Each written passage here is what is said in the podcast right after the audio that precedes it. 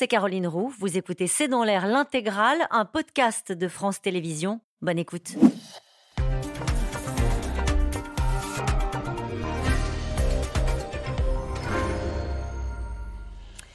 Bonsoir à toutes et à tous. Nous attendons vos questions SMS, Internet et réseaux sociaux pour alimenter notre discussion. C'est peut-être la dernière victoire des commandos Wagner. La France est donc chassée du Burkina Faso. Pendant des mois, comme au Mali, les milices russes ont alimenté le sentiment anti-français. Et aujourd'hui, les forces militaires de l'opération Sabre sont priées de plier bagages. En Afrique comme en Ukraine, les mercenaires d'Evgeny Prigogine démontrent leur force de frappe et leur capacité de nuisance, revendiquant même la dernière victoire militaire dans la ville de Soledar prise aux troupes ukrainiennes. Le tout-puissant Prigogine est sorti de l'ombre et assume désormais euh, son ambition, ses méthodes brutales, au point d'agacer c'est peut-être l'armée régulière russe. Que pèsent réellement les Wagner? C'est la question que nous posons ce soir. Quelles sont leurs méthodes? Evgeny Prigogine pourrait-il euh, aller jusqu'à faire de l'ombre à Vladimir Poutine? Afrique-Ukraine, la marche sanglante des Wagner, c'est le titre de cette émission avec nous. Euh, pour en parler ce soir, François Clémenceau, vous êtes rédacteur en chef euh, international au journal du dimanche. À lire votre interview de Farid Zakaria, journaliste américain et commentateur géopolitique pour CNN, qui estime qu'il faut donner à l'Ukraine ce dont elle a besoin. Daphné Benoît, vous êtes correspondant de défense à l'AFP. Paul Gogo, vous êtes correspondant en Russie, vous êtes l'auteur du dossier à la une du euh, dernier numéro du magazine Society. Wagner, le business de la mort, comment l'armée secrète de Poutine est devenue un empire? Nous y reviendrons naturellement euh, grâce à vous longuement ce soir. Enfin, Guillaume Ancel, vous êtes ancien officier, vous êtes écrivain. Euh, je rappelle votre livre Un casque bleu chez les Khmer Rouges, publié aux éditions Belles Lettres. Bonsoir à tous les quatre. Merci de participer à ce C'est dans l'air en direct. François Clémenceau, je me tourne vers vous. Au Burkina Faso, comme au Mali, les Wagner ont finalement mis la pression et ont obtenu le départ de la France C'est un peu simple de le dire comme ça, euh, parce que c'est plus, si vous voulez, un, Vous savez, on a longtemps dit à propos de la Russie de Poutine que, en gros, Poutine était un opportuniste. C'est quelqu'un qui s'engouffre dans les brèches là où il y a du vide. On l'avait observé en Syrie, lorsque une partie euh, des forces occidentales ont quitté la Syrie, la première chose qui s'est passée dans la foulée, euh, c'est que les forces russes sont arrivées. En Afrique, idem. Hum. Euh, et on va voir que Wagner, ça n'est pas uniquement l'Afrique. En fait, c'est aujourd'hui une entreprise multinationale et qui exerce ses talents sur chacun des continents dans le monde. Et donc, à chaque fois qu'il y a quelqu'un qui s'en va, les Russes essaye de prendre la place et y arrive parfois. On a vu ce qui s'est passé au Mali. Parlons de ce qui se passe en ce moment au Burkina Faso. Alors c'est pour ça que le modèle est un tout petit peu différent parce qu'en fait, euh, au Mali, oui, il y a eu un travail de sape de l'opinion publique absolument incommensurable euh, fait par le Wagner, mais l'arrivée des miliciens de Wagner ne s'est fait qu'une fois que les Français avaient quitté euh, le Mali. Et là, il va se passer probablement la même chose. Aujourd'hui, vous n'avez pas officiellement de forces Wagner présentes au Burkina Faso, mais vous avez des agents de Wagner, et notamment euh, qui, comme au Mali d'ailleurs, ont racheté euh, des, antennes de, non, des fréquences, des fréquences de radio locale pour pouvoir exprimer le sentiment anti-français. Alors ça ne vient pas que de là. Il est probable que euh, les Français sont au, au, Sahel depuis longtemps. Ça fait maintenant dix ans que l'opération Serval a commencé et dans toutes ces opérations militaires, il y a à un moment un phénomène d'usure, y compris auprès de l'opinion auprès de laquelle on vient essayer de faire le bien et sans pouvoir y arriver avec énormément d'efficacité. C'est tout le problème de l'opération, euh, non pas Serval, mais Barkhane, qui a prouvé ses limites aussi. Et donc, lorsque ça ne marche pas, ou lorsqu'il y a un sentiment de confusion, qu'est-ce qui se passe? La Russie arrive. Ce n'est pas que les Russes, hein. on verra qu'il y a aussi d'autres acteurs internationaux qui essayent aussi de se positionner dès lors que l'acteur principal, la France, est en position de faiblesse. La spécificité, on le verra ce soir, ce sont les méthodes euh, russes. On a parlé de la désinformation et on va beaucoup en parler ce soir. Il y avait des hommes euh, au Burkina Faso, euh, il y a encore des hommes là pour l'instant, de l'opération Sabre. On est là depuis 2015 et l'objet c'était la lutte contre le, le djihadisme. Oui, absolument. L'opération Sabre, finalement, euh, a fini par s'englober dans, l'opération Barkhane, une opération hein, plus vaste anti-djihadiste. Mais Sabre, c'est vraiment spécifique. Leur camp est effectivement au nord de Ouagadougou et rassemble environ 400 militaires d'élite des forces spéciales, dont le rôle est multiple. À la fois, ça peut être des opérations coup de poing contre les chefs djihadistes, euh, qui demande vraiment euh, de la préparation et de la, de la foudroyance, de la rapidité. Ça peut Opération coup de poing, c'est les éliminations euh, de non? Voilà, les neutralisations. Voilà, neutralisation. le dit l'état-major. Ça. peut être également les libérations d'otages. on l'a vu d'ailleurs, il y en a eu un exemple en 2019 quand les FS basés à Ouagadougou sont partis dans le nord du Burkina pour libérer deux otages, les forces spéciales, pardonnez-moi, pour libérer deux otages français et au cours, opération au cours de laquelle ils ont perdu deux des leurs. Euh, et puis, euh, il y a aussi euh, l'intervention en cas d'attentat. Et ça aussi, on a un exemple en 2016, quand Ouagadougou a été attaqué à la fois un hôtel et un restaurant. Ce sont les forces françaises, qui ont, spéciales françaises, qui sont intervenues tout de suite avec les forces burkinabées. Qu'est-ce qu'ils en disent de cette pression sur le terrain Si on parle de l'Afrique, du Mali et du Burkina Faso, les militaires français, ils voient ces opérations-là de, de, désinformation, notamment, on peut parler du, faux charnier de, de, Gossi au Mali. Absolument, ça c'était vraiment une opération de déception euh, qui euh, heureusement a été déjouée, euh, puisque les Français avaient compris la manœuvre et, mis un drone au-dessus des têtes des, mercenaires de Wagner, qui voulaient faire croire à un, charnier laissé derrière par les Français. Donc on, a effectivement réussi à, déjouer la manœuvre, mais c'est un exemple flagrant finalement d'une campagne de, désinformation, mais qui devient un objet réel en fait. Là avec des, cadavres, enfin c'est on a atteint quand même un comble dans l'horreur. Guillaume Ancel, sur ce qui est en train de se passer au Burkina Faso. Alors, on, rappelle juste peut-être que le président de la République française attend pour l'instant que le président euh, burkinabé dise clairement aux forces spéciales françaises de partir. Pour l'instant, ce n'est que le porte-parole du gouvernement qui a demandé clairement euh, de plier bagage. Ça traduit aussi un profond malaise dans nos interventions extérieures. Je rappelle que ma génération a transformé l'armée terre en corps expéditionnaire français. Le problème, quand on fait une expédition à l'étranger, c'est que c'est censé être temporaire. C'est une intervention qui se veut de crise. Mais quand on reste 10 ans à un endroit, c'est plus une intervention de crise. C'est comme si on essayait de gérer une crise pendant 10 ans. C'est plus une crise, ça devient une situation normale. Et là, notre présence devient anormale. Et ça, c'est un phénomène qu'on ne mesure pas assez parce qu'on reste dans la culture française persuadé que tout le monde nous attend en Afrique et que les gens sont trop heureux qu'on intervienne. Mais ce n'est pas parce qu'à un moment particulier comme au Mali, le gouvernement nous appelle au secours que ça nous légitime pour rester dix ans. Or, on ne se pose pas assez la question de la légitimité de nos interventions, qui fait que normalement, au bout d'un cycle de deux ans, euh, la population commence à nous prendre pour des occupants. Et très vite, elle a une espèce, elle développe une espèce d'hostilité sur laquelle des organismes comme Wagner, qui je rappelle sont des émanations du gouvernement russe de Poutine. Hein. Wagner n'a aucune existence autonome. Eh bien, Wagner joue sur du velours pour dire mais ils sont détestables ces Français. Puis alors vous avez vu, ils tuent vos gamins, ils interviennent dans un mariage, et, et ça, on ne sait pas assez bien y résister parce que encore une fois, je pense que la France seule n'est pas assez légitime d'intervenir à l'étranger. Déjà, si elle était dans une coalition véritablement internationale, elle aurait une autre forme de légitimité. Mais de toute façon, elle ne peut pas rester aussi longtemps. C'était compliqué de dire qu'on partait parce que le combat contre le terrorisme, on a le sentiment qu'il n'est pas terminé. C'était aussi la position euh, des, autorités françaises de dire oui, on reste, évidemment, on reste au Mali, on reste dans cette zone-là, le G5 Sahel, parce que le sujet, c'est aussi la lutte contre le terrorisme. Vous savez, mes, mes, camarades ont des propos très durs quand ils rentrent de ces opérations. Qu'est-ce qu'ils disent C'est pas parce qu'on a flanqué une raclée à trois groupes, à trois groupes soi-disant de djihadistes, qui au passage sont souvent des pauvres fermiers à qui on a volé le troupeau euh, la fois précédente, et c'est pour ça qu'ils deviennent djihadistes qu'on va gagner la guerre. La guerre contre le terrorisme, comme on dit, en fait, c'est une guerre globale mm. qui nécessite de s'attaquer aussi à des organismes comme Wagner, qui, à mon avis, sont beaucoup plus dangereux que les djihadistes qui sont en face de nous. Mais c'est un autre sujet. Eh ben c'est François Hollande qui dit en Afrique, les néocoloniaux, puisque vous faisiez référence à la présence de la France sur ces territoires, les néocoloniaux, ce sont les hommes euh, de Wagner, puisque lorsqu'ils arrivent sur place, sur ces territoires-là, euh, ils servent d'abord leurs propres intérêts. On peut peut-être parler de leur méthode euh, lorsqu'ils sont arrivés au Mali. Et alors même si vous dites officiellement ils n'y sont pas, il y a quand même des hommes des commandos Wagner au Burkina Faso.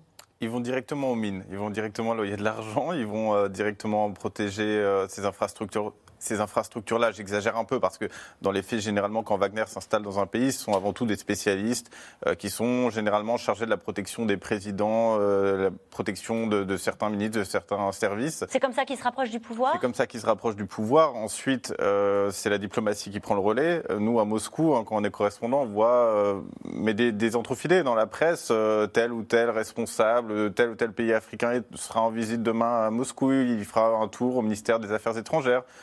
On ne sait pas de quoi il parle, mais en tout cas, les visites ont lieu. Et puis, euh, quelques temps plus tard, on apprend que son homologue russe euh, part en visite euh, dans son pays et, que des discussions sont en cours. Donc il y a la diplomatie ensuite qui entre en jeu. Et dans le même temps, euh, Wagner, qui, euh, parce que c'est aussi une méthode de, ce groupe, euh, lance une sorte de campagne de communication et s'attribue progressivement, crée des liens en tout cas progressivement avec les médias régionaux, les médias locaux. Ils investissent Internet, les réseaux sociaux.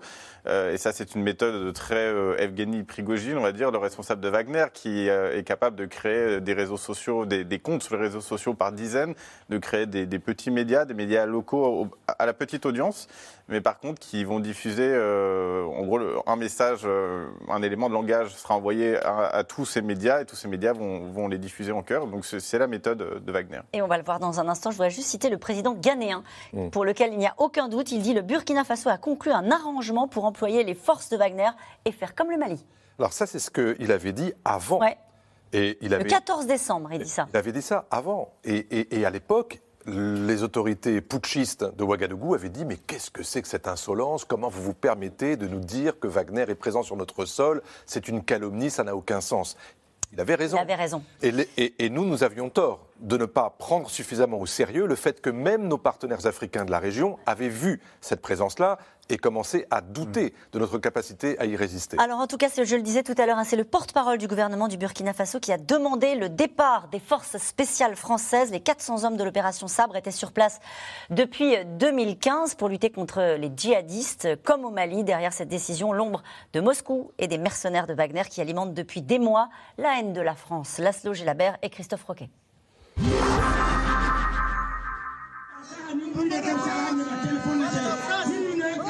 Une haine qui embrase les rues de Ouagadougou.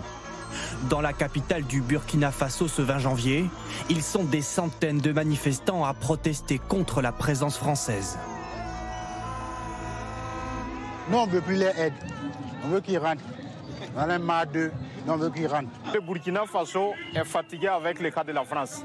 Alors le Burkina Faso veut rompre toute relation qui existe entre ce pays et la France. La France n'a pas d'intérêt, n'a pas d'amis, il n'a que des intérêts. Hier, le porte-parole du gouvernement burkinabé l'affirme à la télévision. Les autorités exigent l'expulsion de 400 militaires français basés dans le pays. Ce que nous dénonçons aujourd'hui, c'est l'accord euh, qui permet bien sûr aux forces françaises d'être présentes au Burkina Faso. Au-delà de cela, euh, il ne s'agit pas de la fin des relations diplomatiques entre le Burkina Faso et la France. Mais c'est la fin d'un accord militaire conclu en 2015 pour lutter contre le djihadisme et le début d'un rapprochement assumé avec une autre grande puissance, la Russie. En décembre dernier, lors d'un déplacement à Moscou, le Premier ministre burkinabé va jusqu'à exprimer toute son admiration. La Russie est une grande nation. La Russie figure parmi les grandes nations. Alors qu'elle est pratiquement inexistante chez moi au Burkina Faso. Donc nous aimerions que la Russie prenne la place qui lui revient en tant que grande nation dans mon pays.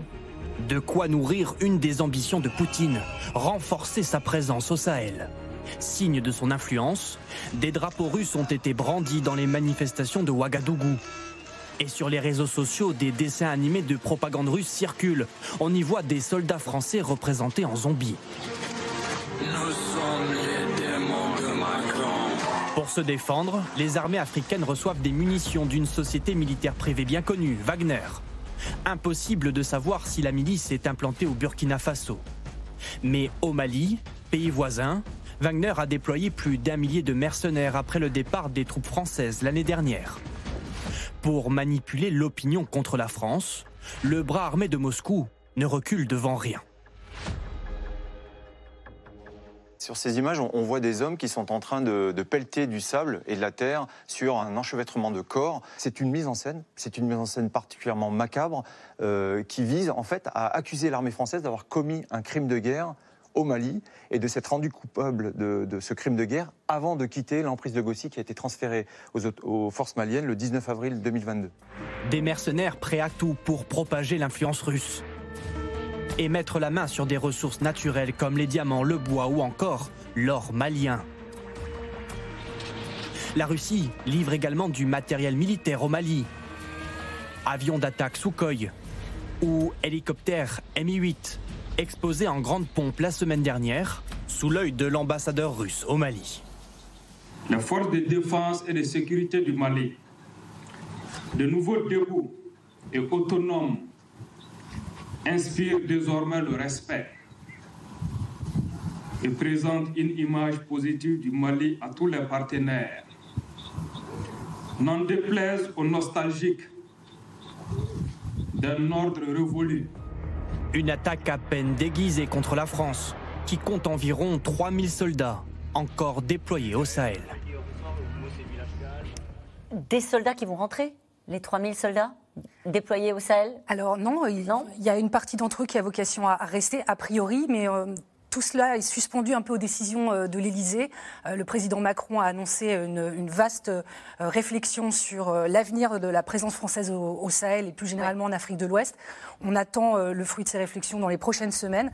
Mais pour l'instant, on a bel et bien quand même plusieurs centaines, voire plus d'un millier de, personnes au Niger. On continue à travailler sérieusement avec le Niger. On a également euh, des personnels au Tchad. Euh, donc pour l'instant, ce dispositif est un peu gelé. Mhm. Euh, et quant aux personnels qui vont quitter le Burkina Faso, visiblement, il est possible que certaines de ces forces spéciales, spéciales soient redéployées au Niger, mais sans doute pas dans leur entièreté. Il y a encore des pays qui considèrent que la France est la bienvenue.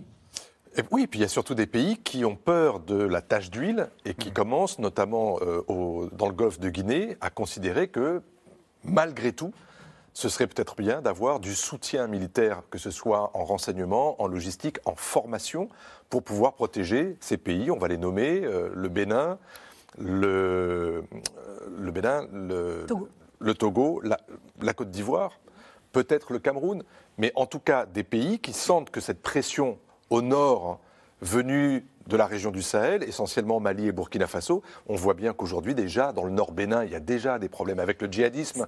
Et donc, face à cette menace potentielle, l'idée d'avoir la France comme partenaire avec des contrats sur mesure, avec de la formation sur mesure pour leurs forces spéciales, avec même, on parle maintenant, ça y est, d'une académie internationale de lutte contre le terrorisme qui est basée mmh. aujourd'hui à, à Port-Bouette, à Abidjan, ça existe. Alors après, il faut mettre tout ça en développement, voir à quoi ça sert, qui y va, est-ce que ça marche ou pas. Tout ça va prendre quelques années et on va voir si oui ou non la France est capable de réinventer sa capacité à être en Afrique sans être considérée comme une force d'occupation. La lutte contre le djihadisme n'est pas du tout le sujet des Wagner?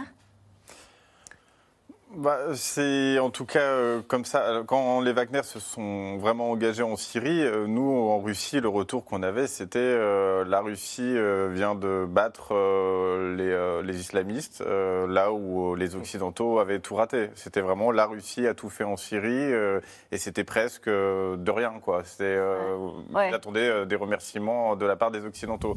Donc ça reste la ligne officielle, mais parce que en Russie, évidemment, on n'a aucune idée des méthodes de Wagner. Enfin, je, d'ailleurs, il faut préciser qu'avant que ces derniers mois, Evgeny Prigogine euh, sorte de l'ombre euh, et fasse parler de lui, je pense qu'il n'y avait pas énormément de Russes qui connaissaient en tout cas son existence à lui. Et l'existence mm. de Wagner, je ne suis pas certain non plus que, c'était connu de, tous les Russes. Mm. Euh, Guillaume Ancel, sur cet aspect-là, sur le, le, lien ou pas d'ailleurs qui peut avoir, nous, notre présence, en tout cas, elle était justifiée pour la lutte contre le terrorisme, leur présence à eux, euh, n'est pas justifié euh, dans ce, avec ce but-là, euh, ce but Donc, au, fond, ils arrivent en disant on va vous protéger, on va chasser les Français, mais avec quelle promesse? D'abord, c'est un modèle économique très particulier, Wagner. Ce n'est pas, une armée russe qui vient pour une intervention, c'est une entreprise mafieuse qui vient protéger, qui vient pardon, proposer de la sécurité et se payer toute seule en termes économiques. Mais c'est vraiment quelque chose de très spécial. Les Chinois viennent souvent en Afrique avec uniquement l'aspect investissement mmh. économique, en disant on vous apporte une technicité et on est on a une capacité d'investissement. Les Français viennent souvent, malheureusement, beaucoup avec l'aspect militaire et pas forcément les autres aspects. Or là, Wagner apporte un je protège et je sécurise cette zone contre tout type de menace, y compris contre le fait que vous pourriez être menacé par des rébellions ne regardez pas les moyens, c'est moi qui m'en occupe, c'est tir libre. Et en contrepartie, je me paye sur la bête.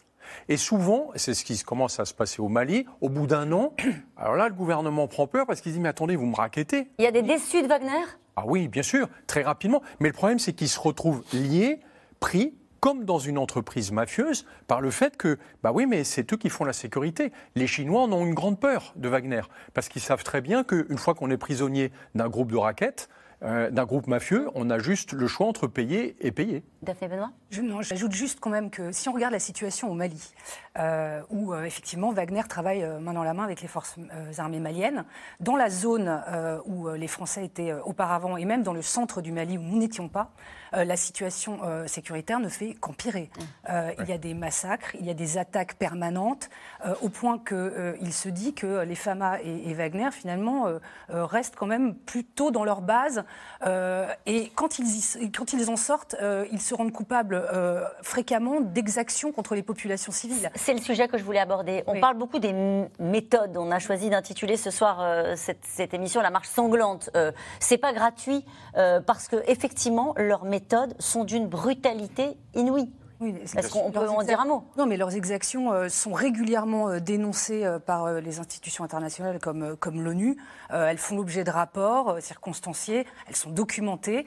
effectivement, ils sont d'une grande brutalité, mais ce qui est intéressant, c'est que dans leur offre de service, il y a ce vernis finalement sécuritaire, mais souvent, on, pourrait dire que euh, le cœur de leur, euh, de leur offre de service, en fait, elle concerne euh, la fourniture d'une garde prétorienne. pourquoi ils ont réussi à s'installer absolument au Mali C'est qu'ils sont quand même censés aussi protéger une junte qui a pris le, pouvoir au terme d'un putsch. Et qu'est-ce qu'on voit au Burkina? Le scénario se répète. Une junte prend le pouvoir par le biais d'un putsch et quelque part, on peut se demander si au Burkina, parce que là, le Burkina, euh, cette junte est au pouvoir depuis septembre, euh, et il dénonce les accords avec la France euh, quelques mois plus tard. Ça va très vite. Dans le cas malien, c'était plus long. la junte malienne a mis des mois avec des relations qui se pourrissaient avec la France avant que Paris décide de partir. Au Burkina, on a quelques mois. Et pourquoi? Mm. Mon hypothèse, c'est peut-être que euh, la junte sent un besoin pressant d'une assurance vie. Euh, parce que cette junte, elle est commandée par un capitaine, un jeune capitaine. 37 ans. Voilà, 37 ans, euh, qui n'est pas aussi établi, légitime, entre guillemets, que le colonel Goïta au Mali. Donc, ça peut euh, signifier que voilà, il y a un besoin urgent de. Juste la prochaine cible des, Wagner, à votre avis, euh, après le Mali, le Burkina Faso, s'il fallait euh, un pays qui est visé ou qui pourrait être visé? Dans le dessin animé clip de propagande de Wagner, ça se termine avec un panneau de signalisation routière qui dit Côte d'Ivoire. Et ils disent clairement, la prochaine cible, c'est la Côte d'Ivoire. Et la Côte d'Ivoire, c'est pour ça que j'en parlais tout à l'heure. Le président Ouattara sera demain à l'Élysée. On voit bien qu'il y a aujourd'hui une inquiétude en Côte d'Ivoire, même si, évidemment, à Abidjan, il n'y a pas une menace djihadiste dans la capitale. Mais en revanche, dès que vous allez progressivement monter vers le nord et vers l'est, vous sentez qu'il y a une zone de impossible à couvrir pour une armée régulière qui n'a jamais été éprouvée par le combat, qui ne s'est jamais battue, qui n'a jamais eu à, connaître la guerre. Il y a aujourd'hui un manque de formation criant pour toutes ces armées aujourd'hui du Golfe de Guinée, de l'Afrique de l'Ouest. Et c'est pour ça que ce projet d'Académie internationale du terrorisme est là. On ne sait pas ce que ça va pouvoir donner, mais il y a un besoin d'assurance. Or, aujourd'hui, qui est capable de le donner Les Américains sont dans une autre forme de coopération, essentiellement par le renseignement. Les Européens sont absents. Et la seule qui a l'expérience de cette situation, c'est la France, qu'on le veuille ou non. Revenons sur les méthodes euh, des commandos Wagner. Euh, je précise que John Kirby, le porte-parole du Conseil de sécurité nationale de la Maison-Blanche, vient de décider, au fond, enfin, ce sont les États-Unis, que Wagner est désormais une organisation criminelle qui commet de vastes atrocités et abus de droits humains, donc qui, qui est classée aujourd'hui comme une organisation criminelle euh, par les Américains. Et première réaction de Wagner, c'est alors on est comme vous, les Américains. Ah oui, d'accord il manie le sens de la provocation et de l'ironie. pour Evgeny Prigogine, le responsable de Wagner, c'est médaille. c'est une médaille parce que c'est le patriote en chef aujourd'hui, l'autre patriote en chef après Vladimir Poutine aujourd'hui en Russie, et que se faire mal voir des Américains, c'est plutôt quelque chose de positif de nos jours en Russie tout de même. Vous dites, il le, le, sens de, l'humour et de la provocation. Dans votre, euh, dans votre enquête que vous publiez dans Society, vous parlez beaucoup de, au fond, la, coulisse. C'est vrai que comment fonctionne ce commando? il y a cette phrase, une de ces blagues récurrentes à Evgeny Prigogine, c'est d'entrer dans le bureau d'un de ses employés euh, avec, euh, je vais dire, c'est d'entrer dans le bureau d'un de ses employés avec un pistolet à la main et en disant, allez, viens, on va parler, je vais te buter. En rigolant, m'a dit la personne qui m'a raconté ça. Euh, et là, on parle même pas d'employés de, chez Wagner, euh, on parle d'employés euh, d'Evgeny Prigogine, mais dans la partie restauration de ces entreprises. il a commencé comme ça, on peut peut-être faire un historique d'Evgeny Prigogine. Il a commencé comme ça dans les années 90, à sa sortie de prison. Il a quand même passé presque 10 ans en prison. Euh, et c'est là qu'il a rencontré Vladimir Poutine. Euh, il y a, il y a une bande de ce qu'on appelle la bande de Saint-Pétersbourg euh, qui s'est créée autour de, de, Vladimir Poutine à l'époque. Lui en a fait partie. Lui, il s'est lancé dans le hot dog au début Saint-Pétersbourg. Et puis, il a décroché très rapidement des contrats publics. Euh, et notamment le, plus précieux d'entre eux, le, plus important encore aujourd'hui, c'est celui qui, euh, bah, qui le lie à Vladimir Poutine, parce qu'on on le surnomme aussi le cuisinier de Poutine. C'est celui qui, encore aujourd'hui, c'est ce que me raconte son ancien employé, euh, surveille la façon dont Vladimir Poutine est nourri. Et quand Vladimir Poutine est amené à voyager à l'étranger, ce qui arrive assez rarement maintenant, eh bien, lui me dit que Evgeny Prigogine est du voyage et qu'il surveille jusqu'au bout la façon dont le président russe est nourri. Hum. sur la, la, brutalité, on viendra dans un instant sur les relations entre les deux hommes, savoir si elles sont toujours au beau fixe, parce que peut-être euh, a-t-il des ambitions politiques, hein, Evgeny Prigogine. Vous racontez toujours dans, ce, euh, dans cette enquête, cette vidéo, euh, sans, être, ça, raconte ce qu'ils sont, hein, une vidéo mise en ligne où on voit un déserteur de Wagner en Ukraine se faire fracasser le crâne avec une massue. Mmh. Et donc Prigogine commente cette vidéo et il dit c'est un magnifique travail de réalisation, ça se regarde d'une seule traite, j'espère qu'aucun animal n'a été blessé. Toujours le même cynisme. C'est l'objectif, la provocation, ça vous l'avez dit tout à l'heure. C'est aussi la terreur. C'est quoi l'objectif? Alors, je, pense que c'est d'ailleurs euh, un peu du, c'est la suite logique de ce que vous venez de raconter sur son, ses employés dans sa partie restauration. C'est-à-dire que ça fonctionne comme une mafia. Donc, euh, euh, je le raconte aussi. D'ailleurs, au début, quand il recrute des gens dans ses organisations, Evgeny Prigogine, moi, on me l'a décrit comme quelqu'un de, très drôle, mmh. de très sympathique, à l'écoute, qui, qui, peut, voilà, régler des problèmes. Si Affable, écrivez-vous. Voilà. Euh, et puis, il y a un moment où ça se retourne un peu contre la personne qui a accepté de se faire recruter parce que la personne se rend compte qu'elle ne peut plus démissionner. Euh, donc, la personne en question dans l'article, euh, dans l'article a dû se faire hospitaliser pendant six mois pour pouvoir se faire oublier d'Evgeny Prigogine. Mm. Et, en fait, ça vaut comme ça, ça fonctionne comme ça à un autre niveau, chez Wagner aussi, où les déserteurs sont aujourd'hui menacés d'être tués, assassinés à la massue. et c'est une façon de, dire, voilà, venez chez nous, vous allez être super bien payés. Par contre, il y a des règles. Vous rentrez vivant ou pas, mais en tout cas, euh, si vous désertez, vous, allez le payer. Et venez chez nous, qui que vous soyez, et si vous êtes en prison, vous n'avez plus rien à perdre, vous êtes encore plus les bienvenus. Guillaume Ancel. Je voudrais dire un mot sur ce qu'est une milice comme Wagner, parce qu'on peut vite en avoir une image, je veux dire, presque romantique ou, de cinéma avec euh, des soldats qui jusqu'au bout essayent de. Pas du tout. D'abord, Wagner, c'est une non-armée. C'est-à-dire qu'il n'y a pas de structure, de coordination, d'équipes de formation qui sont capables de régler le fonctionnement et de s'assurer que ce qu'on fait correspond bien à ce qu'on voulait faire. Ce sont des soldats perdus. C'est-à-dire qu'en général, ce sont des gens qui ont été virés de l'armée ou qui n'ont pas pu rentrer dans l'armée. Et là, en plus, quand ils recrutent sur 50 000 personnes en Ukraine, 40 000 dans les prisons, essentiellement des crimes de sang. Hein. Pas, c'est pas du vol à la tire dont on parle. Ce sont des criminels. D'accord? Il les met là parce qu'en en fait, le fonctionnement de ces milices, c'est qu'il n'y a pas de règles. Les seules règles, c'est qu'ils doivent une loyauté totale au chef. Est-ce qu'il n'y a pas de règles, mais est-ce qu'il y a des objectifs clairs qui sont décidés par Prégogine Il n'y a pas d'objectif. C'est vous faites exactement ce qu'on vous a dit. Et surtout, vous ne pouvez rien contester, sinon vous serez tué. Donc vous n'avez qu'un droit, c'est faire ce qu'on vous a demandé. Mais il n'y a pas de Et d'ailleurs, quand on dit, oh, vous avez vu, c'est étonnant, ils progressent par petits groupes de 8 ou 9, bah, c'est normal, ils ne savent pas se coordonner à plus que ça. Et en réalité, ils sont très dépendants dans les opérations. Je pense à l'Ukraine, de l'armée russe. Et donc le, côté, il y a une milice Wagner qui fait un travail. En réalité, c'est pardon, c'est une marionnette de Poutine. Mm. Et ça, il ne faut pas l'oublier parce que leur arme principale, c'est la propagande. Et ça, effectivement, et nous, allons en parler dans un instant de l'Ukraine et de son rapport à, Vladimir Poutine. Vous voulez dire un mot, Daphné Benoît? Non, mais justement, sur euh, finalement euh, ce personnage de Prigogine. Euh, Wagner, c'est son bras armé. Mais en fait, Prigogine a autour de lui une galaxie. Et cette galaxie, elle se compose effectivement de cette milice euh, sulfureuse, mais aussi de tout un pan euh, d'entités euh, qui sont dédiées aux opérations d'influence. Et c'est même une, activité qu'il avait avant de lancer Wagner. C'est-à-dire qu'il a commencé avec son Internet Research Institute à Saint-Pétersbourg, qui était chargé d'orchestrer des opérations d'influence et, puis, euh, il a commencé aussi avec des fermatrolls en Afrique, à Madagascar par exemple, qui sont encore actifs. Ce qu'on appelle des fermatrolls, c'est... Ce sont euh, des, espèces bah, de, de, grandes plateformes où euh, il y a des internautes qui sont là pour animer des faux comptes sur les réseaux sociaux ou lancer des campagnes de désinformation, etc. Donc c'est vraiment deux volets qui se complémentent et, Wagner n'est finalement qu'une de ces branches mmh. et qui lui permet en plus, Wagner, de se financer grâce à la, captation des ressources minières. François Clémenceau? Non, mais c'est la, Comment dire rendre la professionnalisation de l'ingérence en matière de politique étrangère, pour l'instant, on n'a pas inventé quelque chose de plus efficace que ça. Parce que ce sont les premiers à avoir véritablement mis en scène en étant ni un service de renseignement, hmm. qui a pour objectif souvent de faire exactement la même chose, ni l'État, la politique étrangère, la politique, ce qu'on appelle la diplomatie publique, ni la mafia, même si ça ressemble à la mafia et ça a les mêmes méthodes que la mafia et ça utilise un certain nombre d'anciens mafieux, mais c'est une société.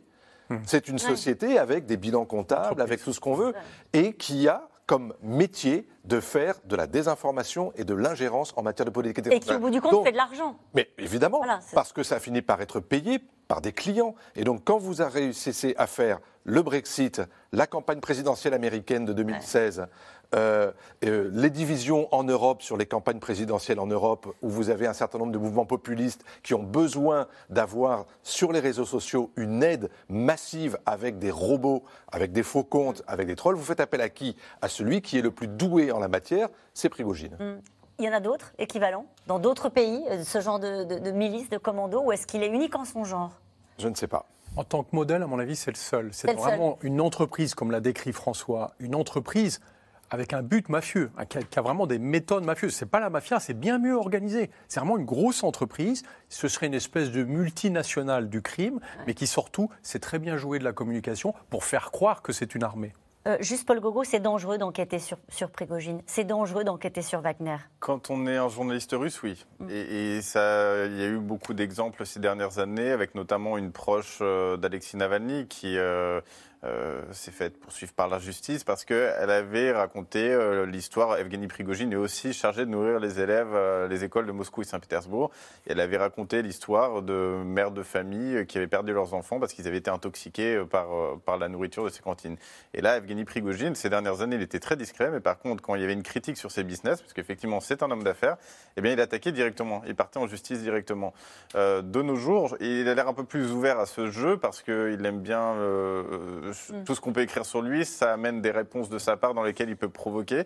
Et, donc, à la limite, c'est maintenant qu'il faut parler de lui parce que lui-même a envie qu'on parle de lui. Eh bien, évidemment, il a effectivement changé de, stratégie, Evgeny Prigogine, puisque avec la guerre en Ukraine, il est passé euh, de l'ombre à la lumière. Euh, il met en scène désormais la puissance de ses commandos engagés sur le terrain à Soledar. C'est lui qui est venu en personne revendiquer la victoire russe euh, sur les forces ukrainiennes, quitte à agacer l'armée régulière et peut-être même le Kremlin. Aubry Perrault et Nicolas Baudry-Dasson. C'est une mise en scène très soignée. Les Ukrainiens sont 2 km au-dessus de nos têtes. Début janvier, Yevgeny Prigogine, le chef de Wagner, revendique une prise stratégique, la ville de Soledar. Je tiens à souligner une fois de plus qu'aucune autre unité que Wagner n'a participé à l'assaut de Soledar. Une version de l'histoire contredite par l'armée russe deux jours plus tard. Nos parachutistes ont bloqué les parties sud et nord de Soledar. Les forces aériennes russes mènent des frappes contre les bastions ennemis et nos détachements d'assaut mènent le combat dans la ville. Yevgeny Prigogine fustigera des tentatives pour voler, dit-il, ses succès militaires. Une guerre de l'information qui révèle peut-être les tensions entre le pouvoir russe et l'ancien cuisinier de Poutine, devenu son chien de guerre, titre la presse française. Septembre dernier, Yevgeny Prigogine sort de l'ombre en reconnaissant avoir fondé le groupe Wagner et s'en va recruter des hommes jusque dans les prisons.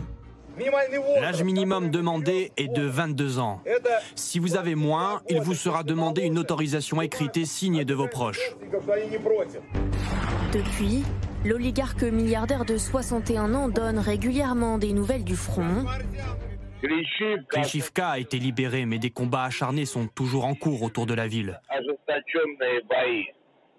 L'ennemi s'accroche à chaque mètre de terrain.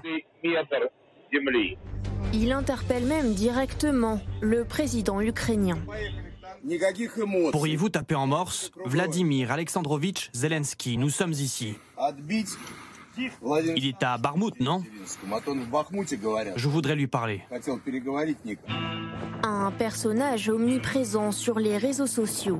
Prigogine se recueille sur les tombes de ses hommes morts et remercie les mercenaires, ces anciens détenus libérés après avoir combattu en Ukraine, en leur donnant des conseils très personnalisés. Ne buvez pas trop, ne consommez pas de drogue, ne violez pas les femmes, ne causez pas de problèmes. Et la police devrait vous laisser tranquille. Un chef aux méthodes brutales, qui n'hésite pas à envoyer des hommes à la mort et qui ne s'interdit rien. Ici, un ancien membre de la milice capturé par les Ukrainiens raconte. Si vous ne suivez pas leurs ordres, si vous ne faites pas exactement ce qu'ils vous demandent, ils vous fument, ils vous tuent. Exécution sommaire, c'est comme ça qu'ils disent chez Wagner. Relâché, il sera exécuté à coups de masse par des membres de Wagner. Mais en Russie, l'efficacité de la milice vaudrait à Prigogine une cote de popularité en hausse. Alors si sa liberté de ton agace en coulisses, pas question de critiquer officiellement cette précieuse aide militaire. Le pays doit reconnaître ses héros et il les reconnaît. Il salue les héros qui servent dans les forces armées et démontre leur héroïsme. Il salue les héros du groupe privé Wagner. Ils resteront à jamais gravés dans notre mémoire. Signe de ce qui pourrait être une défiance croissante du maître du Kremlin envers le chef de Wagner, la récente nomination du général Gerasimov, chef d'état-major, à la place de Sergei Sourovikin, connu pour être un soutien de Yevgeny Prigogine. Daphné Benoît, militairement, est-ce que le soutien de, Wagner en Ukraine est déterminant? Est-ce que ce qui s'est passé à Soledar a été un récit bien monté euh, des, commandos Wagner et d'Evgeny Prigogine ou est-ce qu'ils sont vraiment utiles sur le terrain auprès de l'armée régulière? Alors, visiblement, euh, effectivement, euh, les, mercenaires de Wagner ont réussi cette, cette, percée symbolique à Soledar et, et continuent de pousser vers Barmouth.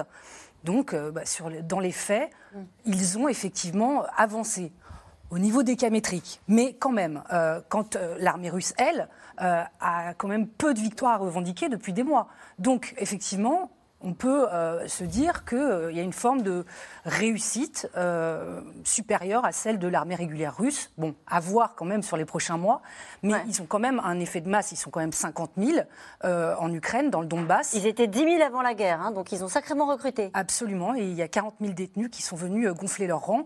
Ah, alors après, tout est relatif, c'est-à-dire que l'armée de Wagner envoie des hommes comme de la chair à canon, hein. je pense que c'est l'objectif de ces détenus. Euh, on les appelle d'ailleurs les soldats à usage unique.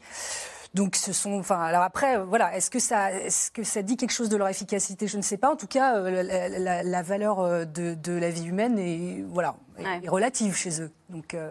Je ne le vois pas de cette manière. Je veux dire, au même titre que Wagner, c'est une non-armée, Soledar, c'est une non-victoire. Ah, oui, c'est autre chose. Attention, parce que on a, et c'est essentiellement Wagner d'ailleurs, qui a essayé de faire croire que la bataille de Soledar, c'était Verdun. Mais Verdun, on parlait d'une bataille stratégique pour percer un front. En fait, Wagner, Prigogine, avait promis à Poutine une grande victoire. Il faut se rappeler quand même que Poutine croyait prendre Kiev en trois jours, puis en trois semaines, après prendre le Donbass en trois mois, et puis finalement, il a perdu Kherson. Et donc, ça n'est qu'une succession d'échecs pour l'armée russe. Et Prigogine vient dire, alors on ne sait pas quel est son degré de complicité, vous l'avez souligné tout à l'heure, on sait qu'il est proche de Surovikin. Il vient dire, mais moi je vais t'emmener une victoire sur un plateau. Et il lui promet Bakhmut. C'est un rocher, c'est plus une montagne. Et il arrive avec Soledar, qui est un caillou. Vous voyez, on a promis une montagne, on s'est attaqué à une colline, et à la fin, on arrive avec un caillou en disant Tu as vu, j'ai gagné. En fait, aujourd'hui, Poutine est moyennement admiratif, à mon avis, de ses performances, parce qu'il sait très bien que pour faire ça, il a fait tuer entre 10 et 20 000 personnes. Le Soledar ne présente aucun intérêt militaire.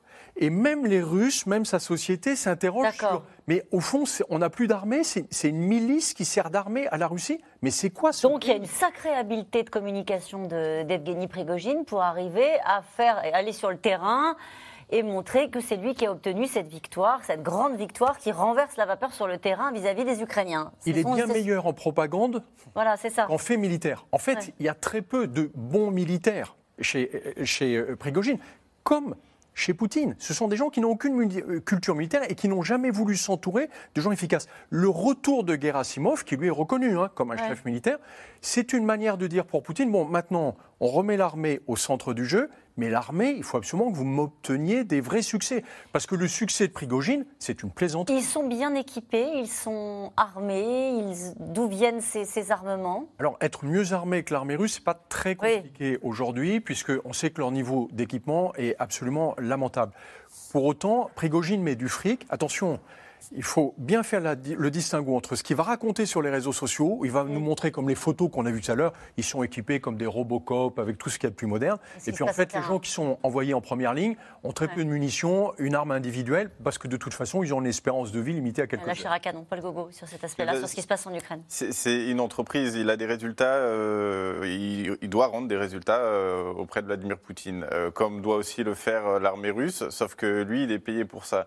ce qui est intéressant, je pense aussi une des raisons de l'usage des Wagner euh, en Ukraine en ce moment, c'est que c'est une boîte privée en gros. Donc euh, l'armée russe, on a vite découvert qu'il y avait des histoires de corruption, ça allait de la nourriture jusqu'aux armes. Euh, et là, c'est moins possible chez Wagner parce que lui gère sa propre société et à la limite, s'il doit y avoir des pertes euh, financières, enfin, doit, l'argent doit remonter jusqu'à lui, mais, mais c'est tout. Donc c'est quelque part vu comme quelque chose de plus fiable, plus sérieux vu du Kremlin. La vraie question qu'on se pose aujourd'hui, c'est quelles sont ses relations avec Vladimir Poutine est-ce qu'il agace Vladimir Poutine Est-ce qu'Evgeny Prigogine a des ambitions politiques euh, et, je le disais, je laissais entendre qu'il pouvait agacer au Kremlin. Dans les services de renseignement, euh, on commence à le trouver un peu envahissant de ce qu'on en sait, de ce qu'on en lit. Il a des ennemis, c'est certainement pour ça, hein. d'ailleurs, que là, il est apparu au grand jour et qu'il communique beaucoup. C'est parce qu'il est obligé d'exister pour se protéger et de se montrer. Euh, après, euh, moi, j'y vois surtout une espèce de. voilà, on va voir Vladimir Poutine au-dessus de tout le monde et puis on va voir des loups qui s'entretuent. Euh, le, le, principal pour Vladimir Poutine, c'est juste qu'il n'est pas un loup qui prenne le dessus sur les autres. Alors, c'est peut-être comme ça qu'on explique le retour de Gerasimov. deux jours après, Vladimir Poutine, il était aussi. alors, c'est peut-être un hasard, mais il s'est montré toute la journée à Saint-Pétersbourg avec le maire de Saint-Pétersbourg, euh, qu'Evgeny Prigogine essaye de faire tomber depuis plus d'un an, euh, un an, un an et demi, à force de communication incroyable. Si vous regardez sur Google, euh, ces médias locaux essayent de faire tomber le maire. c'est très impressionnant.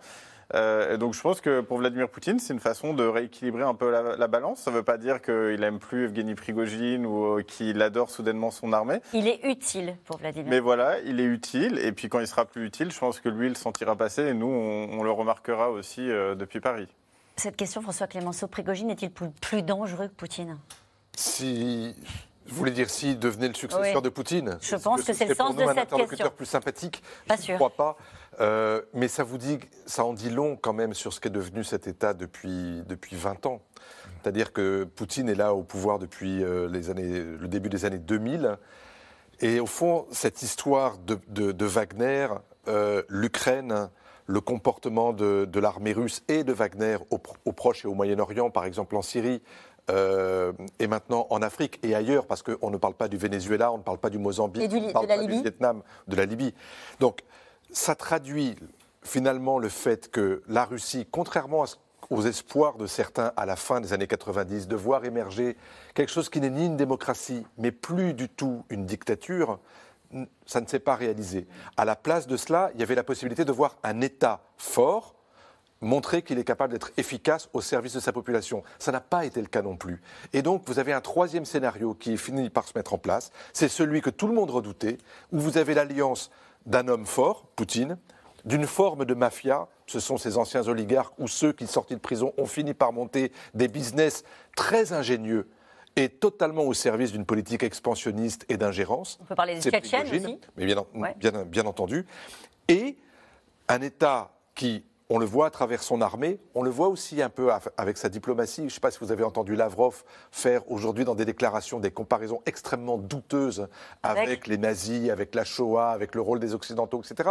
Ça n'est plus du tout l'État euh, et le Kremlin et le MID, le ministère des Affaires étrangères, que nous connaissions dans les années 2000-2010. On est passé à autre chose et, et, ça inquiète énormément en Occident. Parce que quand on vous dit aujourd'hui ou quand vous entendez Zelensky dire il n'est pas question que je négocie avec, Poutine, sous-entendu je peux négocier avec un autre mais pas avec lui, ça vous dit aussi le fait que, un, il n'est plus très crédible parce que sa parole n'est plus crédible, et deux, parce que professionnellement, le rapport d'État à État que l'on pouvait avoir, le rapport de personne à personne, le rapport de pays à pays est, devenu très dévalorisé. Ça sous-entendrait qu'on ne peut plus avoir, nous, la France, de rapport, rapport de pays à pays avec Vladimir Poutine, alors même qu'on nous explique parfois qu'il faut continuer, quoi qu'il arrive, à lui parler. Bah, c'est-à-dire qu'il faut tirer les leçons quand même de ce qui s'est passé ces 20 dernières années. On a cru pendant très longtemps qu'on pouvait continuer à avoir des relations d'État à État, par le canal de la diplomatie par exemple.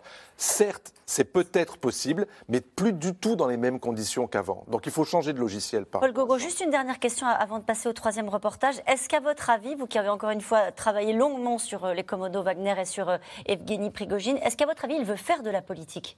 La question se pose. Euh, il y a une rumeur en Russie qui dit qu'il préparerait la création d'un parti politique. je ne sais pas si ça va arriver. Il a en tout cas son QG, il a pignon sur rue maintenant à Saint-Pétersbourg, c'est pas rien. Il a aussi créé des milices territoriales dans certaines régions de Russie, donc il, voilà, il, commence à avoir un peu d'emprise sur certaines régions. Euh, pour autant, en Russie, euh, de nos jours, on ne crée pas un parti politique, on ne se lance pas en politique sans l'accord de Vladimir Poutine. Donc, si, alors il peut tenter, mais c'est pareil, euh, comme tout à l'heure, il va aussi le sortir passer. Nous aussi, on va, on va voir ce qui, enfin, on va comprendre ce qui lui arrive aussi. donc, pour moi, la seule chose qui, pourrait lui permettre de, la seule situation qui pourrait lui permettre d'entrer en politique, c'est si Vladimir Poutine décide que ça peut être intéressant d'avoir ce personnage à ses côtés. Hmm. Peut-être, ça se trouve qu'on découvrira que le, gouverneur de Saint-Pétersbourg se fait virer prochainement et qu'il est remplacé par Evgeny, Prigogine. Mais ça se fera avec l'aval de toute façon de Vladimir Poutine. A priori, il est encore tout puissant euh, euh, au Kremlin. En tout cas, c'est la voix de la France. C'était, on pourrait la voix de la France en Russie. Russia Today a annoncé ce week-end sa fermeture. La France a décidé de geler les comptes de la chaîne, empêchant la diffusion de ses programmes. La Russie a menacé euh, les médias français de rétorsion. C'est l'épilogue d'un bras de fer qui a commencé dès l'arrivée au pouvoir d'Emmanuel Macron, euh, Juliette Perrault et Benoît Thébault.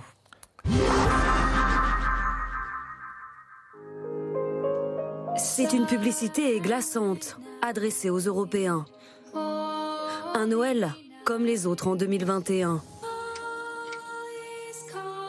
Mais un an plus tard, le froid et le noir. En 2023, des familles affamées qui mangent leurs animaux de compagnie. Joyeux Noël anti-russe conclut ce clip diffusé par la chaîne de télévision Russia Today, RT. Mise en garde cynique à ceux qui soutiennent l'Ukraine, de la part d'un média désormais banni de l'UE. Nous souhaitions vous remercier sincèrement pour votre fidélité tout au long de ces quatre années.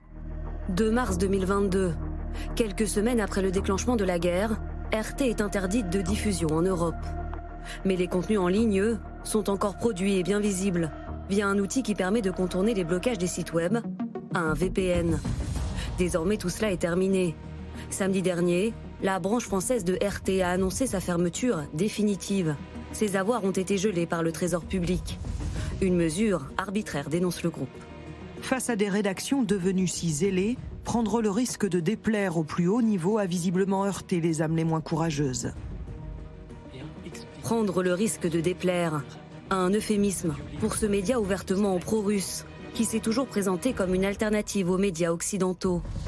Une autre réalité, très orientée, particulièrement regardée en ligne par les internautes.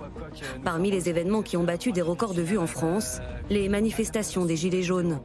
Samedi après samedi, des scènes d'affrontement avec les forces de l'ordre, diffusées en direct. Des témoignages en direct aussi, sans filtre. Merci les casseurs, parce que grâce à ces casseurs qui nous ont donné une certaine dignité, vous vous rendez compte que M. Macron, qu'est-ce qu'il fait? Il ne vient pas nous voir, il ne vient même pas nous, nous parler. On n'est pas reconnus. Il est en train de, de revenir euh, du ski, visiblement. Des gilets jaunes qui se méfient des médias traditionnels, mais qui accueillent RT à bras ouverts. Le média est même perçu comme un allié contre un certain Emmanuel Macron. Il faut dire qu'entre la chaîne et le président français, les relations sont tendues.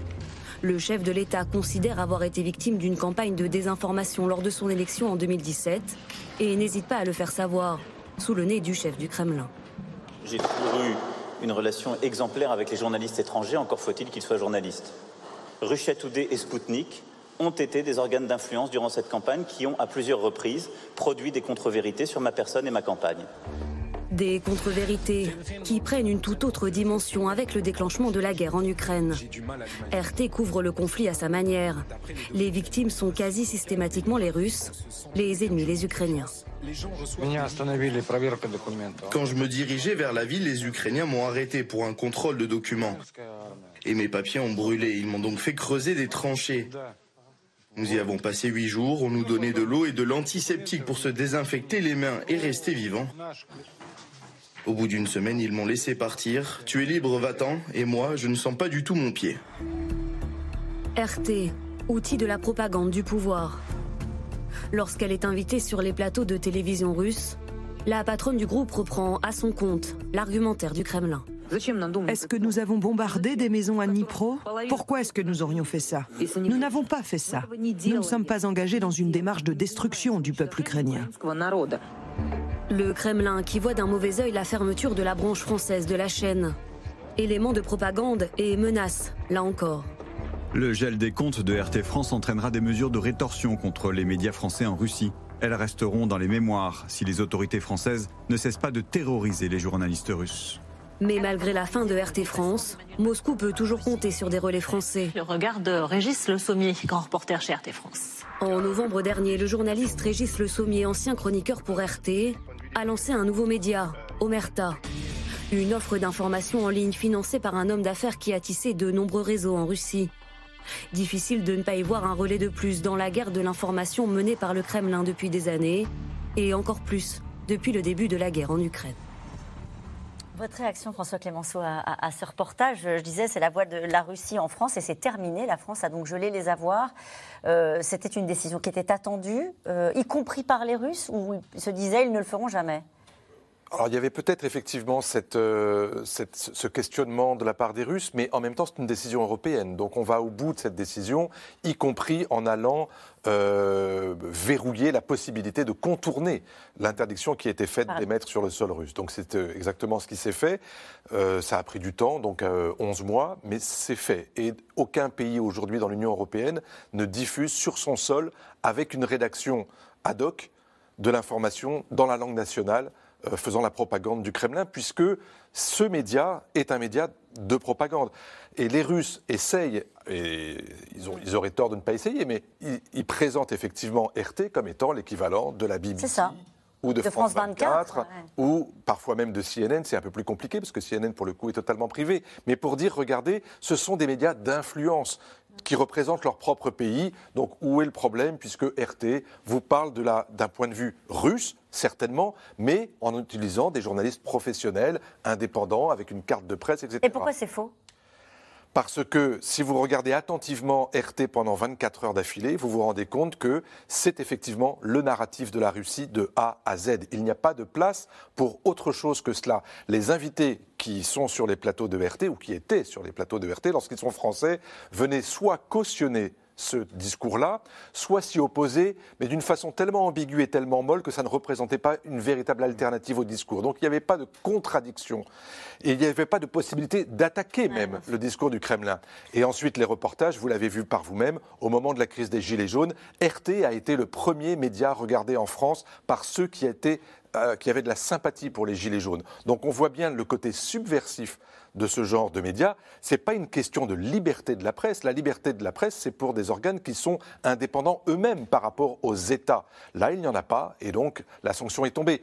Attention, les risques de riposte des Russes qu'ils mentionnent, pour le coup, pourraient frapper et fragiliser des médias français, j'imagine. Je rappelle que vous êtes correspondant en Russie. Des médias de service public, mais pas que. On a vu par le passé que lorsque les, Russes voulaient s'en prendre, par exemple, aux Britanniques ou aux Américains, ils n'hésitaient pas non plus à fermer des bureaux de journaux indépendants, privés, et qui n'avaient rien à voir avec Mesure de rétorsion, ça veut dire aux journalistes occidentaux qui sont présents encore en Russie, vous ne pouvez plus exercer euh, votre métier. Euh, Daphné Benoît, vous voulez dire un mot après ce reportage? Euh, Oui, non, je, pensais effectivement aux, prochains épisodes.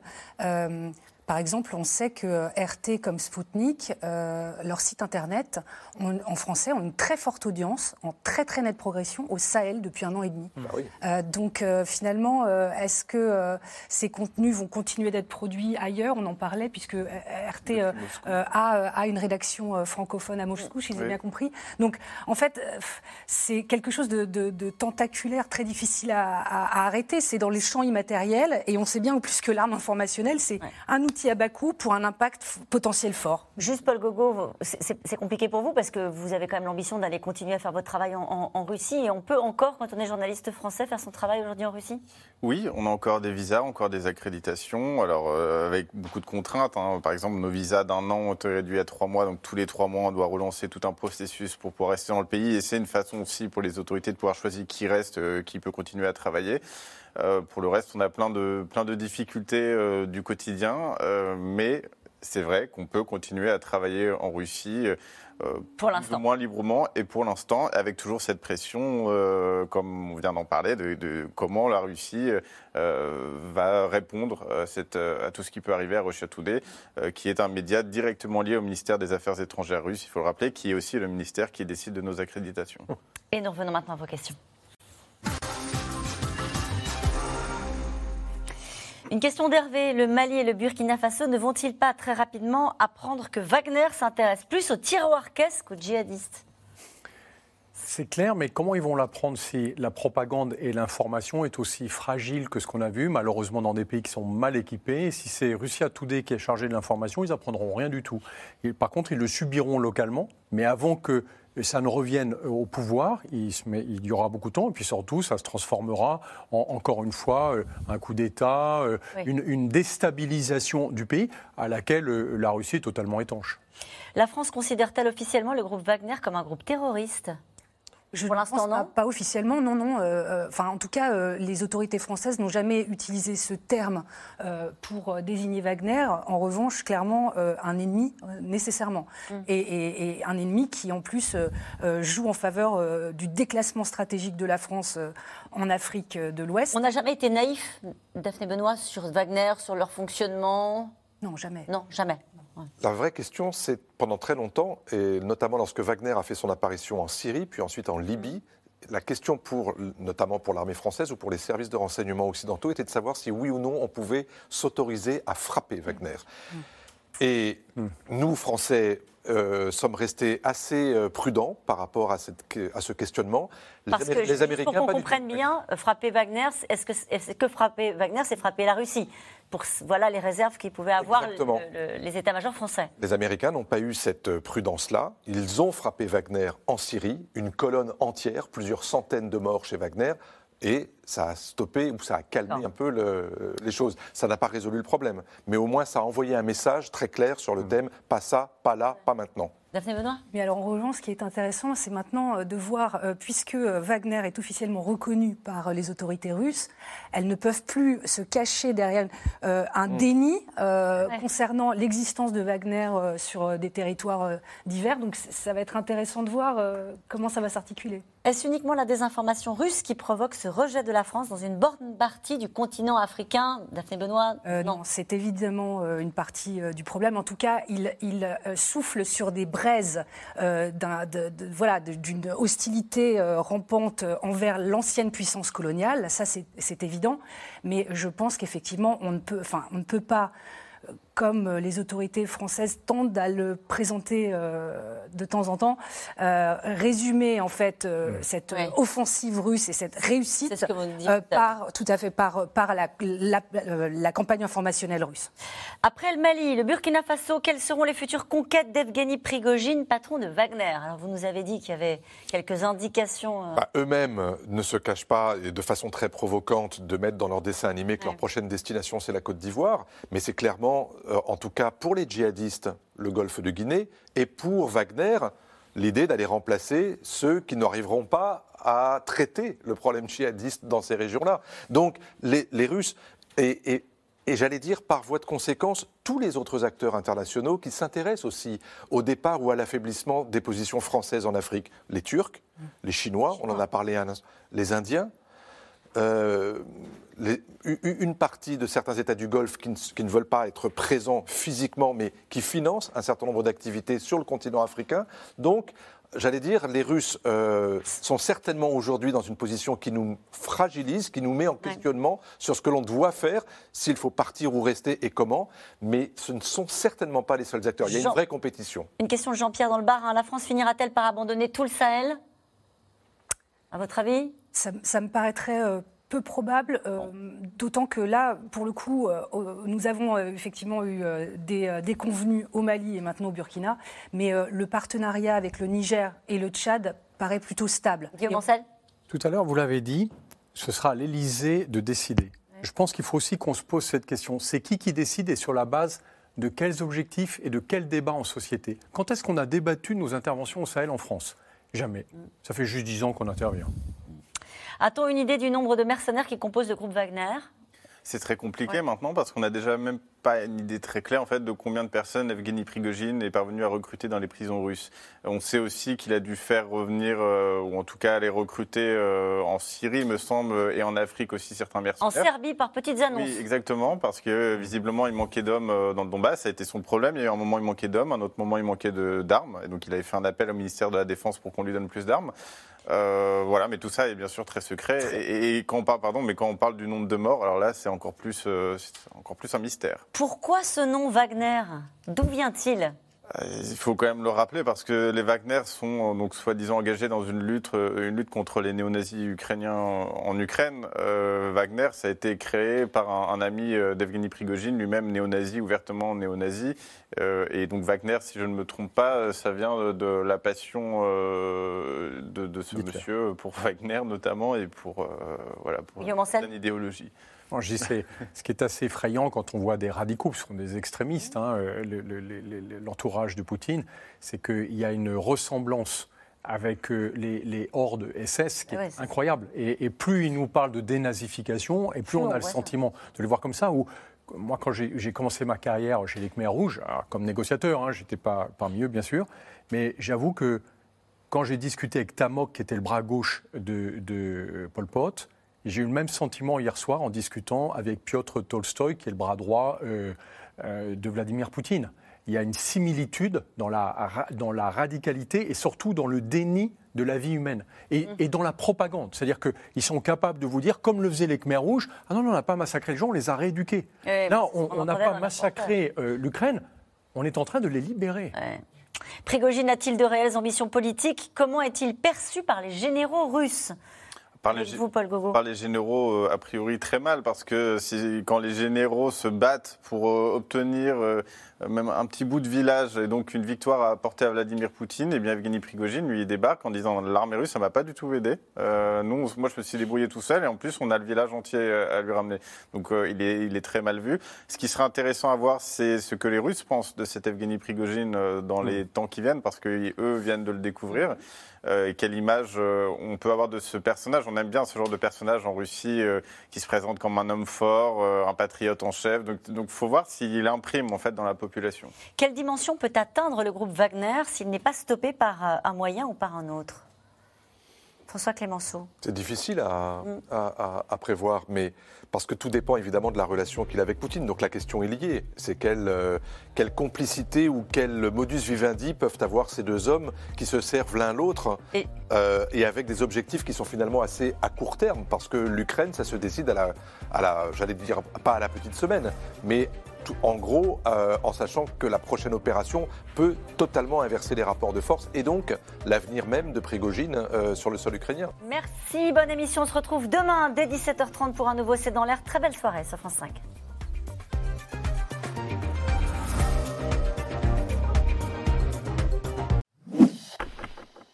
Merci d'avoir écouté C'est dans l'air. Comme vous le savez, vous pouvez désormais écouter l'intégrale, mais aussi l'invité ou vos questions à nos experts. Tous ces podcasts sont disponibles gratuitement sur toutes les plateformes de streaming audio. Et pour le replay vidéo, c'est sur France.tv, bien évidemment. À bientôt.